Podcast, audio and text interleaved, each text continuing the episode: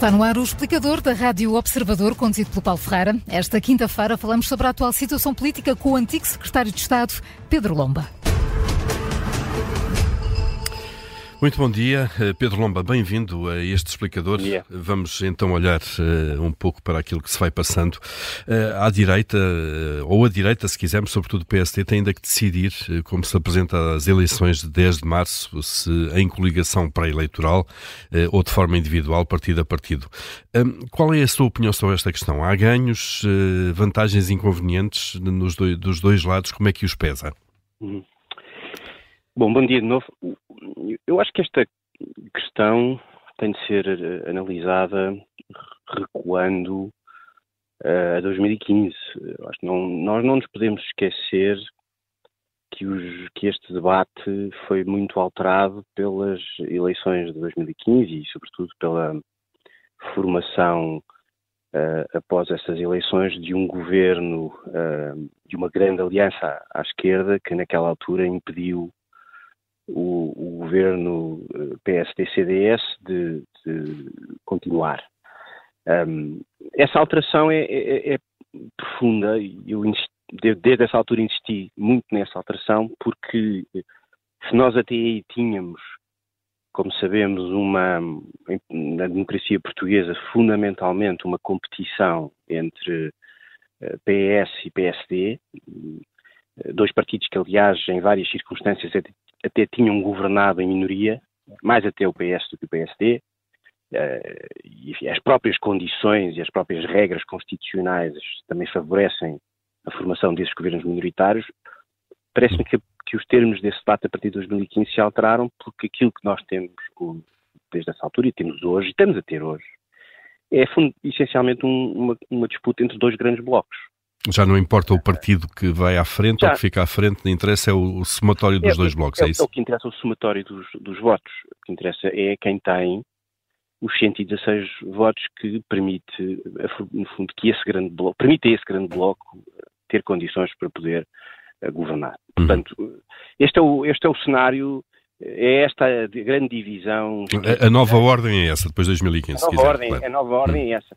E o que nós sabemos é que, de um lado, à esquerda temos um, um novo, um putativo novo líder que, uh, pelo menos, mostra, tem sido sempre essa a sua orientação, de que não vê nenhuma, nenhum problema com uma nova, com uma uh, nova grande aliança de partidos à esquerda, agora, aliás, com, eventualmente até com outros partidos, porque, entretanto, desde 2015 o sistema partidário fragmentou-se ainda mais e, portanto, até há novos partidos. E neste, com as novas regras, um partido que tem um ou dois votos pode ter um peso negocial completamente diferente. Está a falar do LIVRE, por exemplo? Por eh, exemplo, e, quer e dizer, de Pedro Nuno Santos, claramente. Claro. De repente, ter um, dois partidos pode fazer toda a diferença e um partido, com, né, apesar de ter um ou dois deputados, dois mandatos, ganha um peso negocial muito maior e isso não existia no passado. Uhum.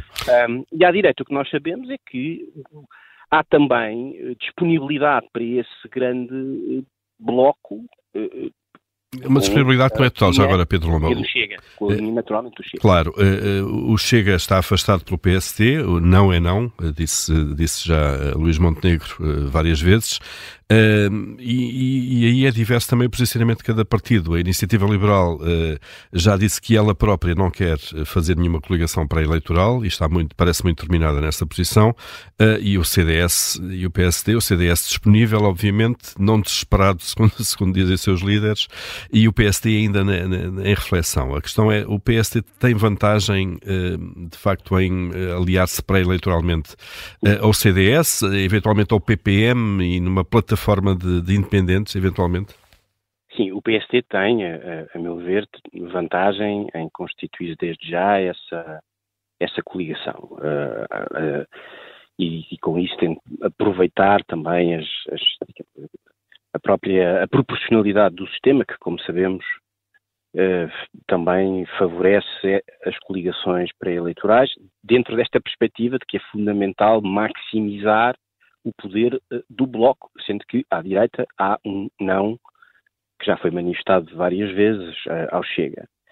Uh, acho que isso é indiscutível. O PSD tem de pensar que, dentro deste bloco, o, partido, o PSD já não vai ser o partido dominante que foi nos anos 80. As circunstâncias históricas e políticas são completamente diferentes. A fragmentação à direita é um facto que não vai. Uh, aliás, nós não estamos a ver isso nos outros países europeus, estamos a vê-la exatamente a, a, acontecer. O PSD tem de, neste cenário, do meu ponto de vista, manter a sua posição de partido liderante, isto é, de partido de governo, de partido que define uh, as condições fundamentais de um governo à direita. Isso é que é. Agora, não vai ser um partido uh, dominante. E, portanto, para isso, naturalmente, que precisa de outros partidos. O CDS evidentemente não é um partido morto, é um partido que pode ainda dar um, o seu contributo. A, a, a, iniciativa liberal, como o Paulo acabou de referir, uh, manifesta uma posição de maior reserva. Uh, por um lado, percebe-se que a iniciativa liberal quer tentar perceber se pode ter qual é que é o seu poder de crescimento eleitoral e, portanto, quer ainda tentar perceber até onde um, pode ir, eventualmente mimetizando o que aconteceu com os cidadãos em, em Espanha, mas o, o, grande risco da iniciativa liberal é, é poder ser na, na, democracia portuguesa aquilo que foi durante muito tempo o PCP. Eu acho que se, se eu estivesse na iniciativa liberal pensava nisso, porque durante muito tempo o PCP entrincheirou-se em si próprio, no fundo, muito convencido da sua própria verdade política contra tudo e contra todos, um, e, e, ao ponto até de criar dificuldades, como sabemos, a que, a que na própria esquerda uh, se pudessem aparecer uh, governos apoiados numa, numa maioria mais alargada, e aliás não, também foi por isso que durante que, e não só pelo contexto revolucionário, que durante muito, muito tempo Mário Soares sempre recusou uma aliança com, com o PCP, por causa desse, desse entrincheiramento. E hum. a iniciativa liberal, penso eu, não, não pode de forma alguma ficar associada ao que quase aconteceu em Lisboa, quando quase eh, entregou a vitória ao, ao, ao Partido Socialista. Eh, e, e, Agora há dois anos, com a vitória de moedas.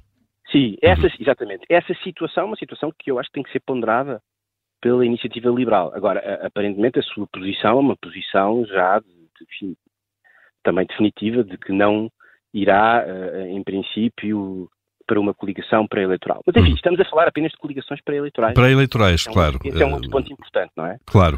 Uh, no fundo, para tentar maximizar, segundo as contas que vão, ser feitas, vão sendo feitas, a transformação de votos em mandatos. De alguma isso maneira. É isso que está em causa.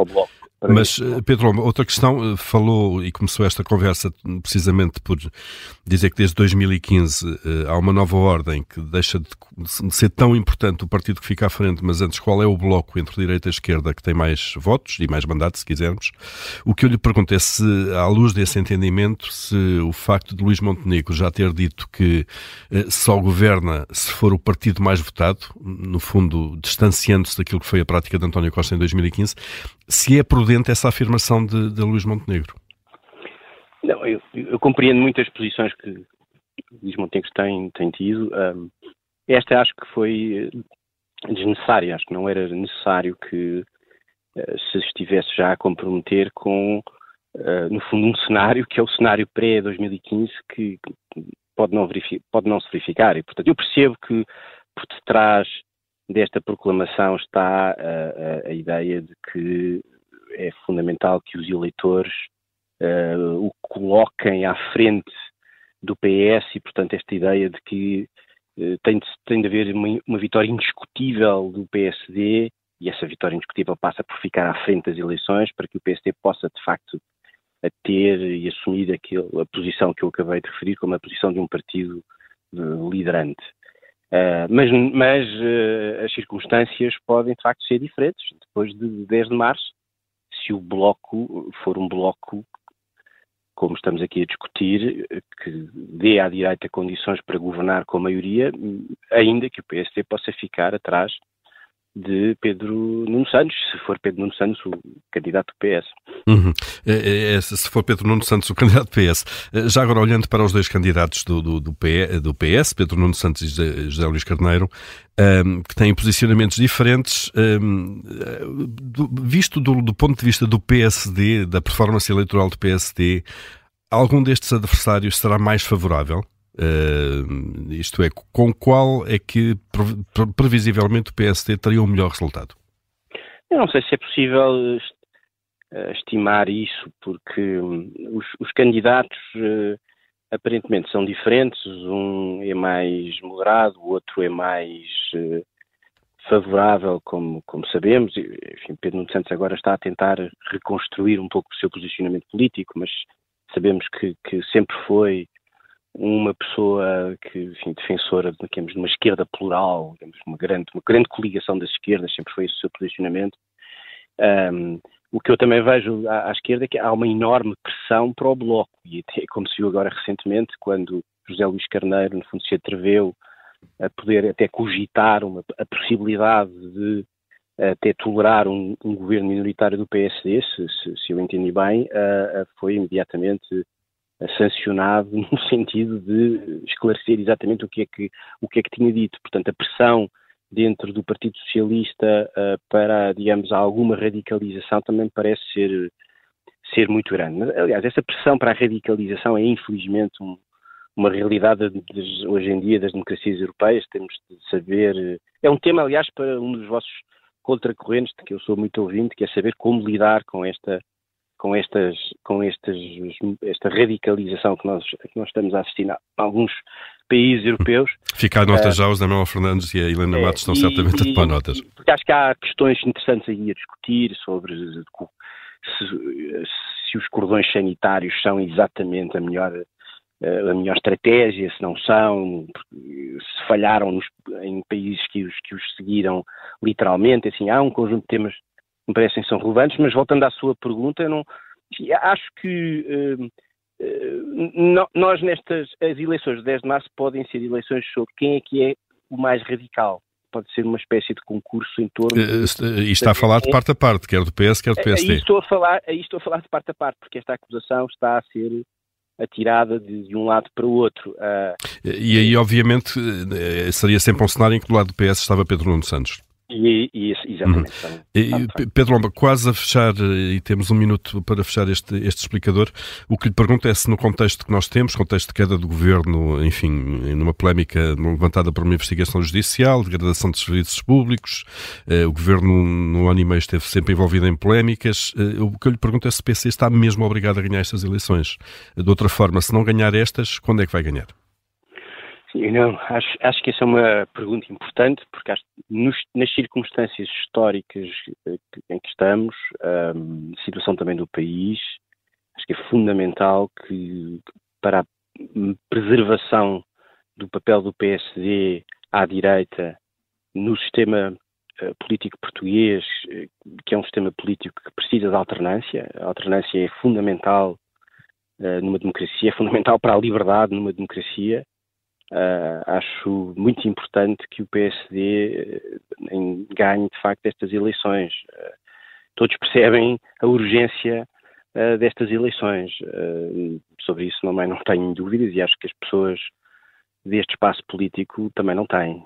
E está em causa de facto também, repito, olhar e manter a democracia portuguesa como uma democracia que, aliás já foi dito várias vezes, se afaste de outras experiências políticas de uh, mexicanização, institucionalização do mesmo partido uh, que se perpetua no poder e que, ao mesmo uhum. que, perpetuando-se no poder, vai, obviamente, mantendo as suas práticas e os seus procedimentos. Portanto, parece-me uma eleição muito importante, sim. Pedro Lomba, uh, obrigado por ter estado neste explicador. Bom dia e bom fim de semana. Obrigado. obrigado.